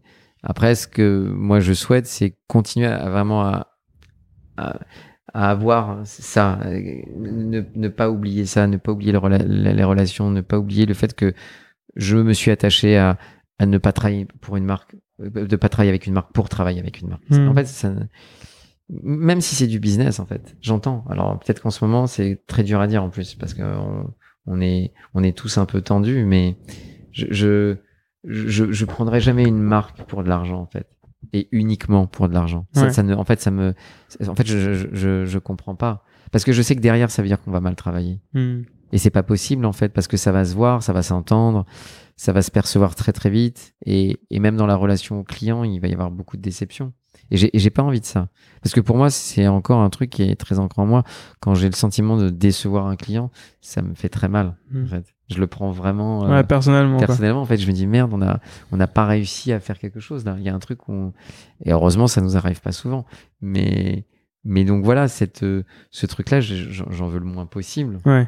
Donc euh, Et c'est quoi c'est quel est le client qui t'a Ah, ça va être dur de répondre. Allez, je te fais une question qui va être ton client préféré. Oh, il n'y a pas de client préféré. Non, mais qui- genre ton- celui qui m'a celui La- qui m'a non, plus- ta marque que t'aimes. celui qui ah celui qui m'a plus marqué c'est vraiment Burton Snowboard Ouais. je peux pas parce que c'est et les gens savent même dans, dans ce métier Ouais. ce que ce que ça représente pour moi c'est euh, euh, d'ailleurs même si c'était pas ça serait très déplacé de dire que c'était mon meilleur ami Jake Burton j'ai eu la chance de le rencontrer de le connaître de partager des moments avec lui quand il est décédé euh, l'année dernière euh, ça m'a ça m'a mis KO parce Mhm. que parce que c'était j'avais l'impression qu'il y avait un- une partie de ma vie qui s'envolait tout Mhm. d'un coup Parce que finalement, c'est c'est lui qui t'a aidé à. ouais c'est cette marque c'est sa marque qui m'a Ouais. qui m'a qui m'a fait grandir et qui qui a aussi participé plus que participé à la création de la Black Milk Mhm. parce que parce que sans eux bah, peut-être que j'aurais pas pu la monter tout de suite euh, l'agence donc euh, je, je suis reconnaissant de ça et de, et de gens formidables que j'ai rencontrés des quatre coins de la planète euh, de gens que je côtoie encore maintenant Hmm. de manière personnelle. Et et, et c'est en moi quoi. Ça reste vraiment en moi. C'est cette marque elle est après j'ai d'autres marques qui, euh, qui qui sont des des clins d'œil à la vie euh, euh, parce que voilà euh, tu parlais des Janssen tout à l'heure. Et Janssen c'est la première marque pour laquelle j'ai bossé et et, et, et près de 20 ans après, elle retourne, mais directement travailler avec moi. Ça, je veux dire, c'est pour moi le jour où ils m'ont dit oui, je, je te jure que je, il y avait, mais là encore parce que c'est ma personnalité, ça me faisait vraiment un frisson. Je me disais mais c'est fou, j'ai débuté avec cette cette marque là et et c'est eux qui viennent me revoir 20 ans après. Et on vient plus souvent te voir ou tu vas plus souvent voir les marques? J'ai j'ai l'impression qu'il y a plus de de coups de fil entrants. Ouais. Mais voilà, après, c'est moi aussi, j'adore ça. Les, à la- à l'agence, les filles le savent, Paul aussi le sait. C'est, c'est que j'aime bien aller dénicher des trucs. Ouais, ça je sais. ouais. J'adore, j'adore aller. Tu nous avais déniché un, un scooter électrique pliable. Voilà, voilà, UJet, bon, bah, c'était un truc de dingue. Ça a pas duré longtemps, malheureusement. C'est mais- fini? Mais ouais, c'est fini parce que la marque, je sais même pas ce qu'elle a fait. Elle a un peu, euh, je crois qu'elle a un peu, c'était un peu géré, difficile de, de gérer la- l'arrivée sur le marché incroyable. Le truc était français, mais incroyable quand tu m'avais fait la démo. c'est- voilà, J'avais c'est- fait des stories Mais d'ailleurs. oui, voilà. euh, mais mais comme euh, comme voilà comme comme l'histoire euh, grâce à des rencontres euh, comme euh, comme la cosmétique. Voilà, Mhm, faire de la mhm. cosmétique pour moi avec Cosmidor aujourd'hui, c'est improbable. En tant que Black Milk, on se disait mais jamais de la vie. Ouais. Et c'est l'une des plus jolies marques aujourd'hui du marché parce que c'est une vraie marque de dingue. cosmétique. Elle est complètement dingue. ouais. Et J'avais écrit un mais- article dessus parce que je j'avais été séduit par les produits et je suis pas un grand fan de cosmétiques, j'en mets pas beaucoup, mais vraiment les Et- produits sont absolument dingues. Mais comme l'année dernière, quand il y a euh, un peu plus, il y a un peu plus d'un an, maintenant un an et demi, euh, je tombe sur cette marque de snowboard et de ski australienne euh, Ouais, euh, qui fait des fringues de snowboard et de ski. Et pourtant, j'ai travaillé donc pour Burton, donc euh, j'ai ouais, tu un connais le sens. milieu. Mais ça faisait longtemps que je n'avais pas pris une claque comme ça, et ça a été une rencontre où, en me baladant sur un stand, sur sur un salon euh, en Allemagne. je- je- on me dit il faudrait que tu ailles voir cette marque là je Ouais. débarque et je commence à, à tchatcher avec les, les deux créateurs et, et tout d'un coup on se dit mais il faut qu'on se rencontre vraiment à Paris et, Ouais. et, et ça a mis huit mois et on a commencé à travailler pour eux. Donc c'est drôle en fait parce que je j'ai ce truc là d'aller par moment me dire tiens j'aime bien Fial Raven quand on a commencé à travailler pour eux mais ça faisait cinq, six ans que je leur courais après. Hmm. Six ans. Ils me disaient non, non, mais c'est pas la peine. Et moi, je dis, alors déjà, les gens n'arrivent pas à le dire, la marque Fial Raven. C'est compliqué. C'est, c'est, c'est du suédois, mais, mais voilà, j'ai ce truc. J'ai une, j'ai une sensibilité par rapport à des marques comme ça. J'ai des coups de cœur. Alors après, euh, moi, je peux entendre que des gens me disent, Ah, mais tes coups de cœur, Jacques, euh, pff, on s'en fout complet. hein. Ouais, on veut des clients. Je- mais, mais moi, j'ai le sentiment d'avoir, voilà, j'ai un, j'ai un truc, j'ai un flair, j'ai un truc. Je, je, je, je, je pense pas me tromper souvent sur une marque. T'as jamais réussi à récupérer euh, Suprême comme euh, client Non, je Je suis même pas sûr qu'ils ont besoin- pas Je crois qu'ils ont vraiment pas besoin de moi et c'est pas, c'est pas le sujet, quoi. Ils sont, ils sont très bien comme ils sont. C'est quoi tes objectifs aujourd'hui? Mes objectifs, c'est de, de, de continuer à savoir ce qu'on sait bien faire, et de rester sur cette ligne-là et, et en même temps de peut-être d'avoir l'opportunité de, de, de faire évoluer l'agence, notamment parce qu'on parlait digital tout à l'heure, euh, sur des choses qui seraient peut-être plus digitales. Ouais. Euh, évidemment, avec cette folie furieuse qu'ont été les réseaux sociaux et Instagram, il a fallu qu'on qu'on s'intéresse vraiment depuis 3-4 ans à, à cette notion d'influence, mais qui est euh, qui est pas évidente à gérer parce qu'elle est elle est beaucoup plus complexe qu'on ne le pense et elle est Ah ouais. elle est beaucoup plus euh, Ça, c'est sûr. elle est beaucoup plus euh, finalement nauséabonde qu'on veut, qu'on veut le dire de temps en temps et que je pense qu'à un moment il y a eu une trop grande euh, voilà je pense qu'on a il y a des gens qui ont perdu pied c'est c'est parti un peu dans tous les sens euh, j'espère qu'on va en revenir un peu parce que je pense qu'il y Je a pense pas, mais ouais on peut toujours essayer. voilà c'est ça Euh, je pense qu'on peut avoir différents avis là-dessus, mais en tout cas, moi, je, je trouve que voilà, il y a, il y a- il y a forcément des choses extraordinaires qui sont venues de ça, mais il y a aussi. ah ouais, il y a euh, vraiment du tout le meilleur comme le pire. hein, Ouais, voilà.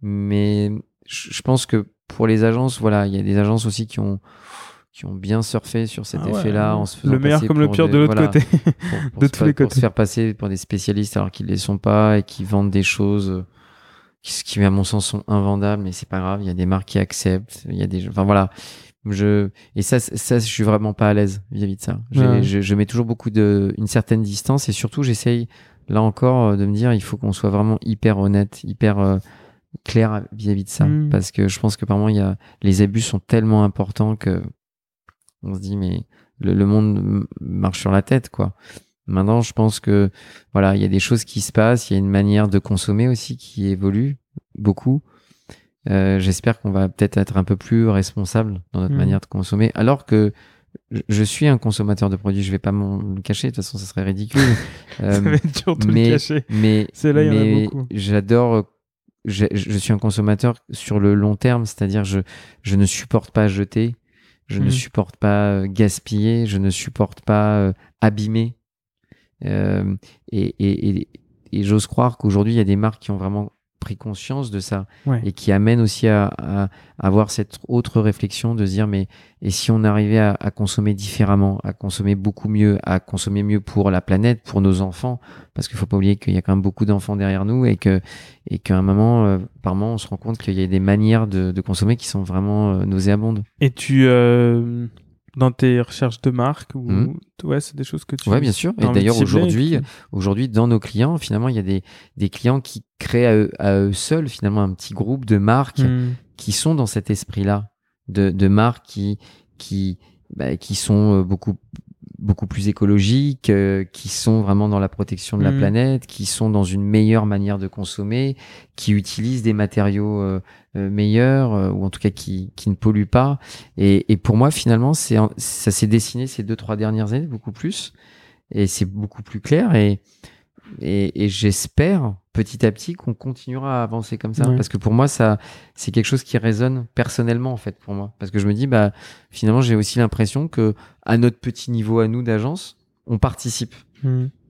Voilà. Et ça et ça pour moi c'est très important. Et je- je- j'essaye aussi avec mes équipes qu'elles en aient conscience qu'on se dise bah, bah, notre métier finalement euh, puisque certains sont toujours euh, euh, on, on la critique facile mais se dire bah regardez non non on, fait un job mais en fait on le fait pour des marques qui valent le coup en fait.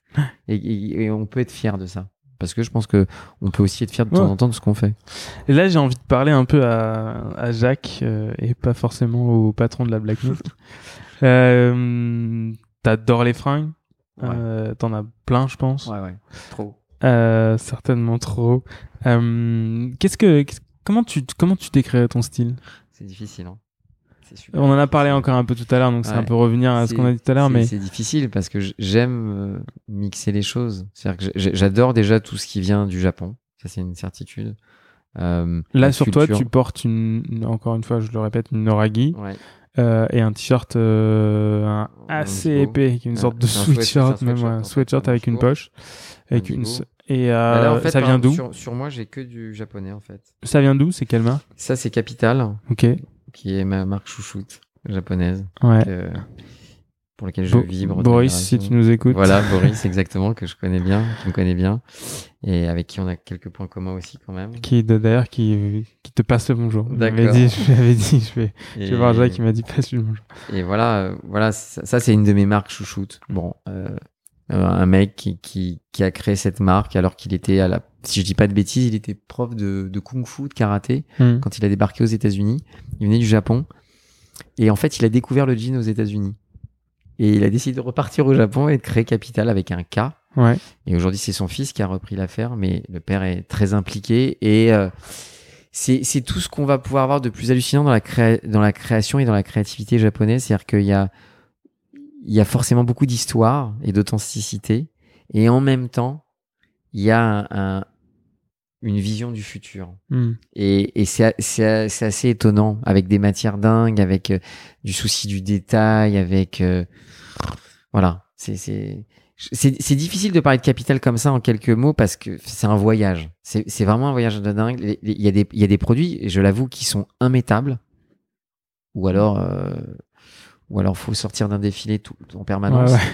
Mais, mais c'est surtout sur la manière de travailler les matières qui, qui est assez folle. Et ça, c'est vraiment une marque chouchoute. Bon, là, j'ai un pantalon Orslo, euh, voilà, que marque que tu connais. Euh, Le t-shirt. Et, le sweat. et le sweatshirt, euh, si je dis pas de bêtises, c'est un full count Ok. euh, qui doit avoir une vingtaine d'années, 15 ans. 15 ans. 15 ans. Ouais. Waouh. Et que je, auquel je fais très attention. Ouais, il est dingue. Et, tout. Et, euh, et voilà, donc après, j'ai- j'ai- j'ai- j'aime les marques américaines, type, voilà, pour moi, les Levi's et autres, c'est, ah, c'est mes, j'adore les, mes vieux jeans Levi's que je Mhm. fais moi-même. Euh, après, je trouve qu'il y a un mec incroyable qui fait maintenant aussi ses jeans. J'espère que Boris va aller au bout de son projet de, de jeans. mais bon, je ferai tout même pour l'aider à, à faire ça, parce que je sais qu'il il est, il est dessus et, et c'est cool. Mais il y a aussi un mec qui s'appelle Super Stitch à Paris Ouais. qui qui fait des, des jeans et Ah, qui, euh, qui refait des jeans, qui prend soin de tes jeans quand ils sont morts et que t'as pas envie de les jeter. Ouais. Et merci à lui parce qu'il est vraiment génial et il faut aider ce genre de garçon. C'est assez incroyable. Mais euh, mon style vestimentaire, euh, en fait, je- je- je- je- voilà, j'aime avoir des vieilles vestes de l'armée euh, américaine, voire française ou suisse. on en connaît Ouais. certaines choses tous les deux.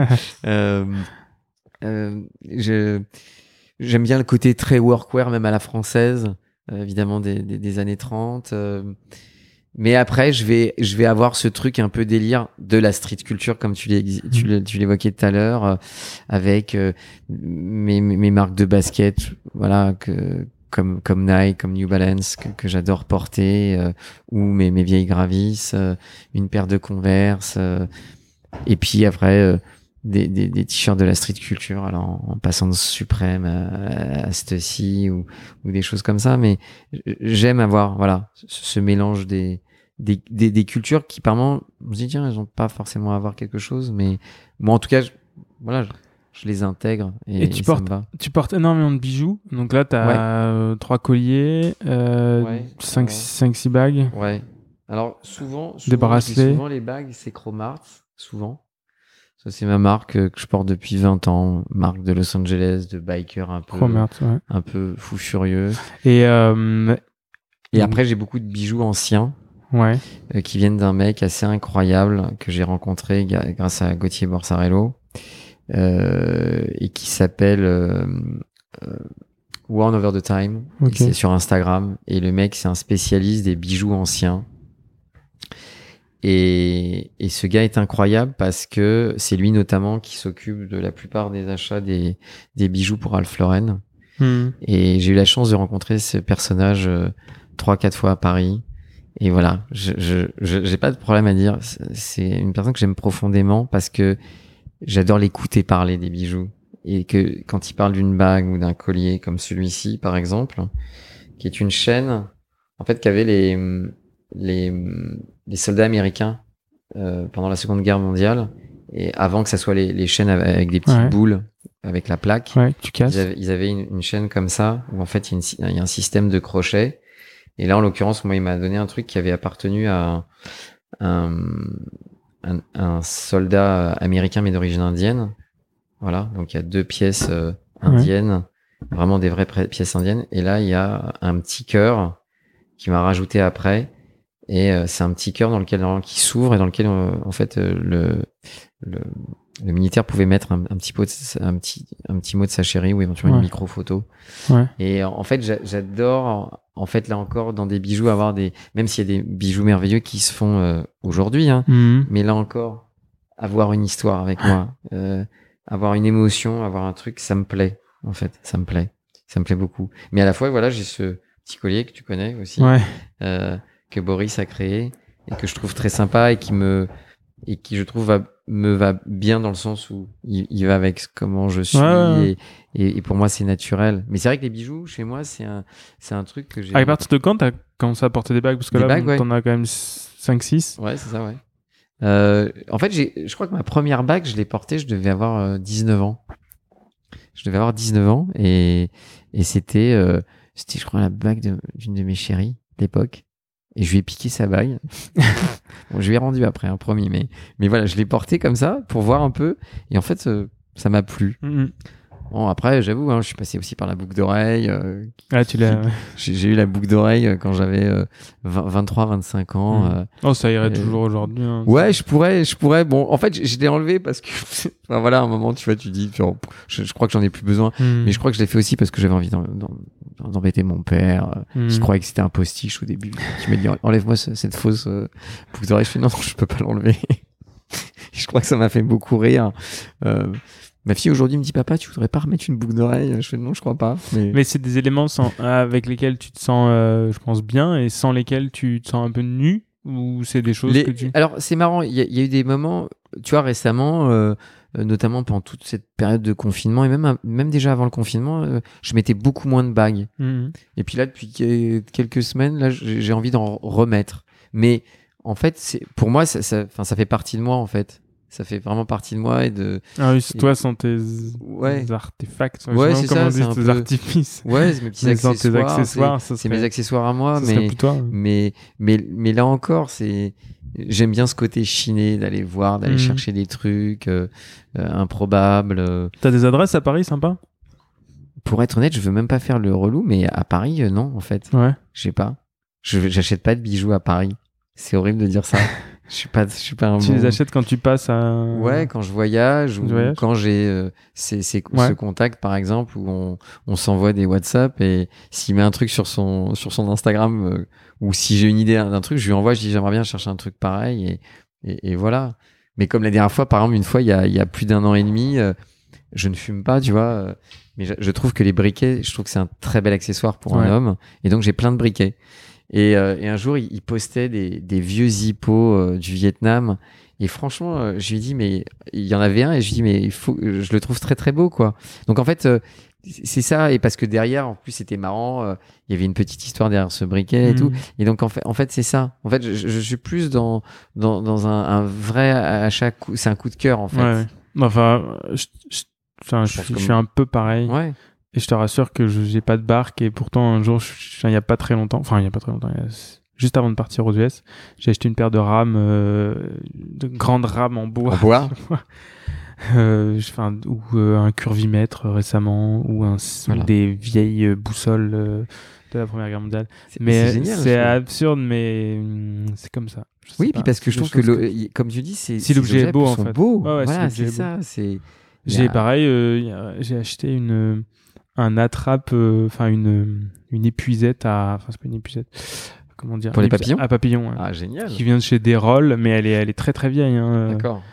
Et typiquement, je ne chasserai pas le papillon et je n'ai pas besoin d'une canne. Et pourtant récemment, j'ai acheté une canne. euh, voilà. Ah oui, ça je t'ai vu d'ailleurs en poster Ouais. une. Oui, une oui, canne. Lautrec euh, euh, qui se dévisse entièrement et ça. avec à l'intérieur un enfin avec à l'intérieur de la tête une fiole pour mettre euh, quelque chose mais euh, ouais je sais c'est vrai que c'est encore la même chose je sais pas pourquoi mais Mais parce que moi, moi je, suis émerveillé souvent de, de, de l'esthétisme que peut avoir un, objet. Et il y a des gens qui ont ce truc de ça. créer quelque chose et je me dis, oh, souvent je me dis, j'aurais aimé pouvoir. maintenant penser mais à ça. et surtout de ça. voir euh, la qualité euh, de, la- des confex- de la fabrication de certains objets auparavant bon on a toujours des superbes objets hein. Ah Je- je oui. dis pas mais on savait faire des choses vraiment, euh, vraiment dingues. Ne serait-ce que, euh, tu vois, je suis allé dans ma petite brocante fétiche pas très loin de chez moi et, euh, et j'adore cette brocante. Ne me demandez pas l'adresse, je ne vous la donnerai Je pas. ne vous la donnerai pas. Et euh, On va te mettre un GPS. elle est nulle part, hein, je la, je la donne pas. Et euh, et il y avait ce- des, des, des portes-cigarettes. Alors je fume pas, mais euh, on était C'est avec le cousin de ma, de ma copine et, et il a acheté des portes-cigarettes. Et ne serait-ce que les boîtes de ces trucs dans lesquelles c'était vendu étaient absolument dingues. Des boîtes euh, euh, gainées, tu vois, euh, de cuir, avec deux petites euh, charnières et tout. Enfin, tu te dis, mais enfin, à cette époque, on fabriquait des boîtes qui, étaient aujourd'hui. Qu'aujourd'hui t'achèterais toute seule en fait Enfin, Mmh, tu vois, genre et c'était euh, voilà enfin c'est juste pour l'esthétique et Mais parce qu'en fait, il y avait un, tu univers complet autour d'un Mhm. produit. Mhm. Apparemment, ça, on l'oublie peut-être un petit peu de temps en temps. Ça peut Ouais. revenir chez certains. Ils pensent justement au souci du détail, de Mm. comment on va aussi sacraliser un objet. Et je pense que le contenant est, est tout aussi important que le contenu, en fait. Enfin, ouais. moi j'aime bien, j'aime pas les boîtes. euh, Par exemple, Oui. j'aime pas les boîtes à montres Oui. parce qu'elles servent à rien. Par contre, j'aime bien les boîtes. euh, par, par ex- par exemple, la marque Oris. Bon, encore une fois, je vais citer celle-ci, mais parce que malheureusement, je l'aime bien et, et- et j'en ai quelques-unes. Mais euh, mais il donne une, une marmotte avec Hmm. la montre. Ce qui est quand même plus logique, parce Bah qu'en oui. fait, la marmotte, tu vas la Tu transporter, vas la transporter, et tu vas l'emmener avec toi et tu vas la mettre dans ton Et elle a sac. une vraie utilité. Et elle a une vraie utilité. Et, et il donne, enfin, dans les, les montres que j'ai eues, il donne une boîte en carton, Hmm. euh, une boîte cloche, Hmm. dans laquelle il y a la, la marmotte et la, et la montre. Totalement logique. Et j'ai pas oui. besoin de cette espèce de grosse Gros boîte machin en euh, cuir. qui ne euh, servent à rien. tout. pseudo-cuir. et voilà. Ouais, et ne servent à rien. Donc c'est vrai que, euh, voilà, l'amour des produits qui nous réunit, je Mais crois. c'est, ouais, je pense que c'est, c'est quelque chose aujourd'hui. euh, ma- m- m- malgré tout, même si euh, on peut avoir aussi, en, en nous écoutant, le sentiment d'avoir un côté un peu passéiste de certaines choses, j'adore la modernité. Il y a, il y a des choses de la modernité que je trouve Ah ouais, aussi, hein. absolument exceptionnelles. Mais C'est bien fait. voilà, Voilà. exactement. Des Après, c'est juste qu'il y a des choses qui, euh, peut-être aussi, euh, de mon côté, euh, euh, Peter Pan, je dis, de pas avoir eu cette envie de vraiment totalement grandir, qui me laisse dans ce côté un peu euh, derrière, là, Mhm. et j'aime voir et découvrir encore des choses du passé, et parce que je trouve que on faisait beaucoup de très très belles choses avant. Mhm. Beaucoup, beaucoup, beaucoup, beaucoup. C'était en quantité. Ouais. C'était pas quelque chose d'un peu d'exclusif, en fait. Il y avait, finalement, l'exclusivité, elle n'était pas si, impor- si importante que ça à l'époque. Bah après, euh, je- pense qu'il y avait certainement moins de produits, surtout. Ouais, aussi. Donc on les faisait peut-être mieux. Peut-être mieux, c'est ça. Et euh, j'ai j'ai deux questions à te poser. Ouais. Ce sera les deux dernières questions. Euh, déjà, est-ce que tu es content de ton parcours?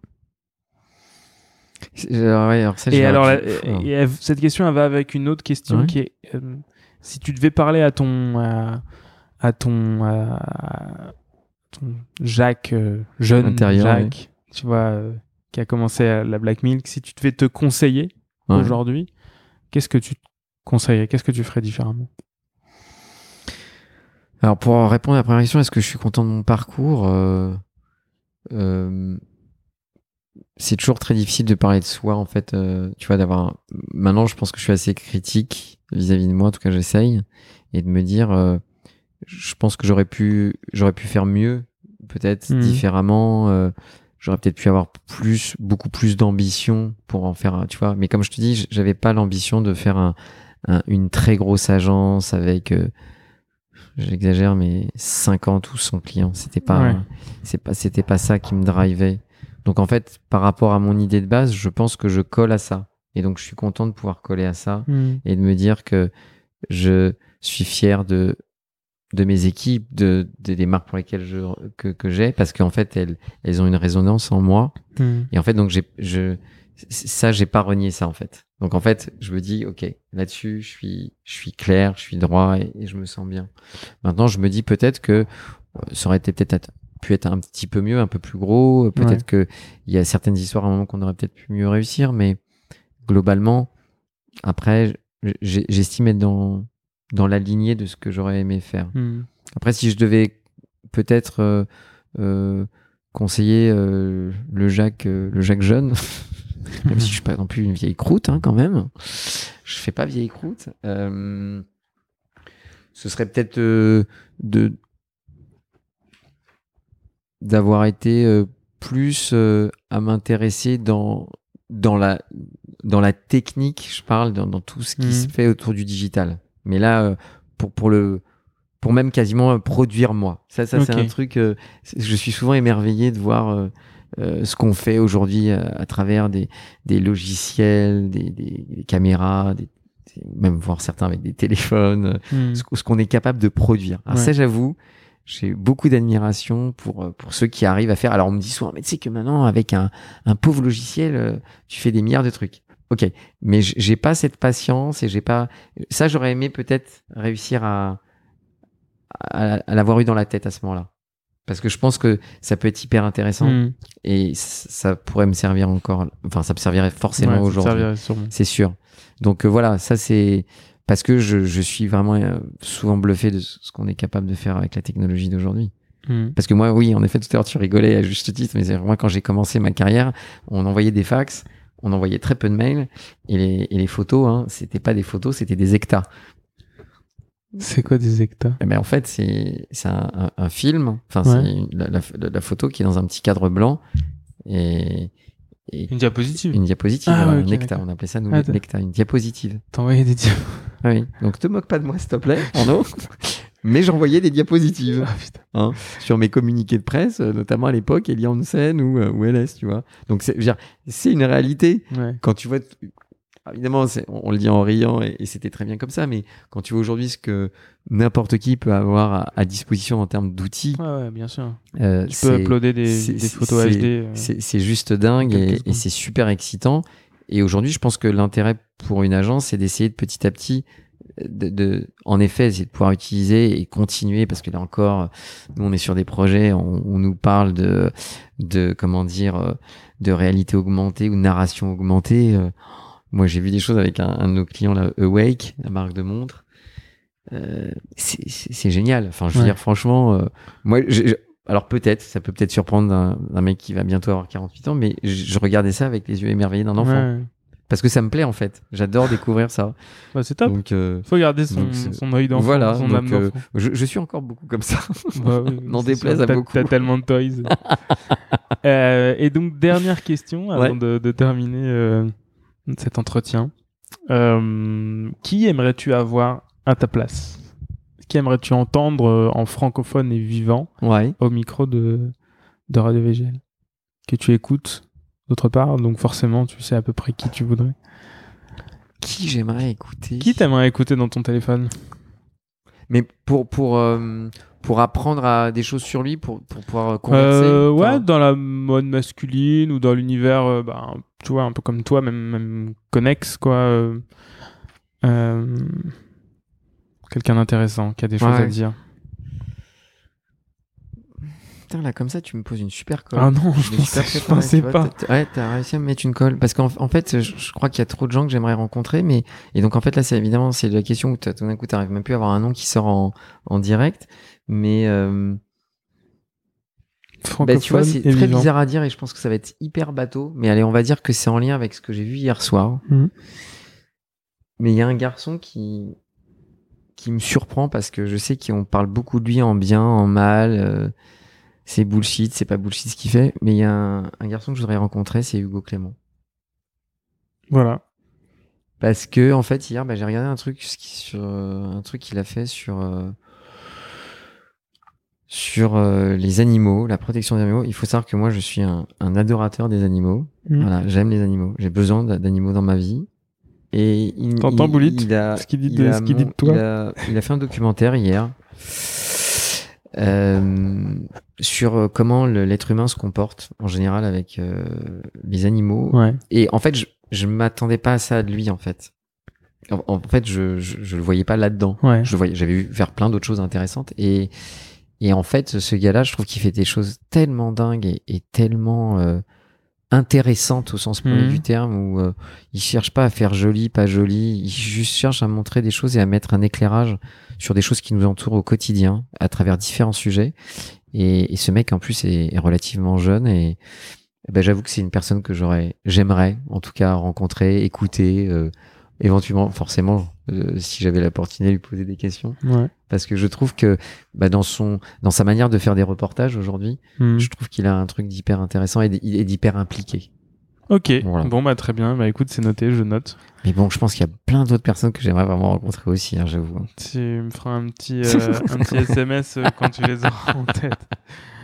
Top. Merci Jacques, c'était très intéressant. Bah, merci euh, à toi, Arnaud. C'est toujours un micro. plaisir de, de pouvoir parler librement et surtout de parler ouais, assez, tout, assez de- simplement. ouais, voilà. voilà. Et de Et, tout et de je, suis, rien. je suis content de, de t'avoir euh, de t'avoir eu au micro Ouais. et puis aussi d'avoir pu mettre en lumière des gens que, qui ne le sont pas forcément. Ouais. Enfin, qui aussi euh, qui sont pas dans des marques ou des choses comme ça Ouais. et qui justement parlent de ce, enfin, qui font partie de, de ce milieu.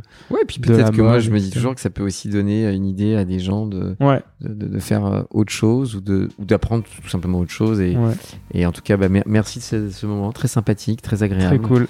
Et puis bah, euh, surtout euh, pour les prochains, c'est juste, c'est super cool parce que c'est juste une discussion entre deux personnes et c'est très Exactement. agréable. C'est moi, je prends plaisir Ouais. à les enregistrer, donc euh, je vais pas m'arrêter de, de, dès demain. Quoi, ça, Bon, c'est bah, génial. Merci Jacques. À, À très bientôt. Ciao. Bye bye.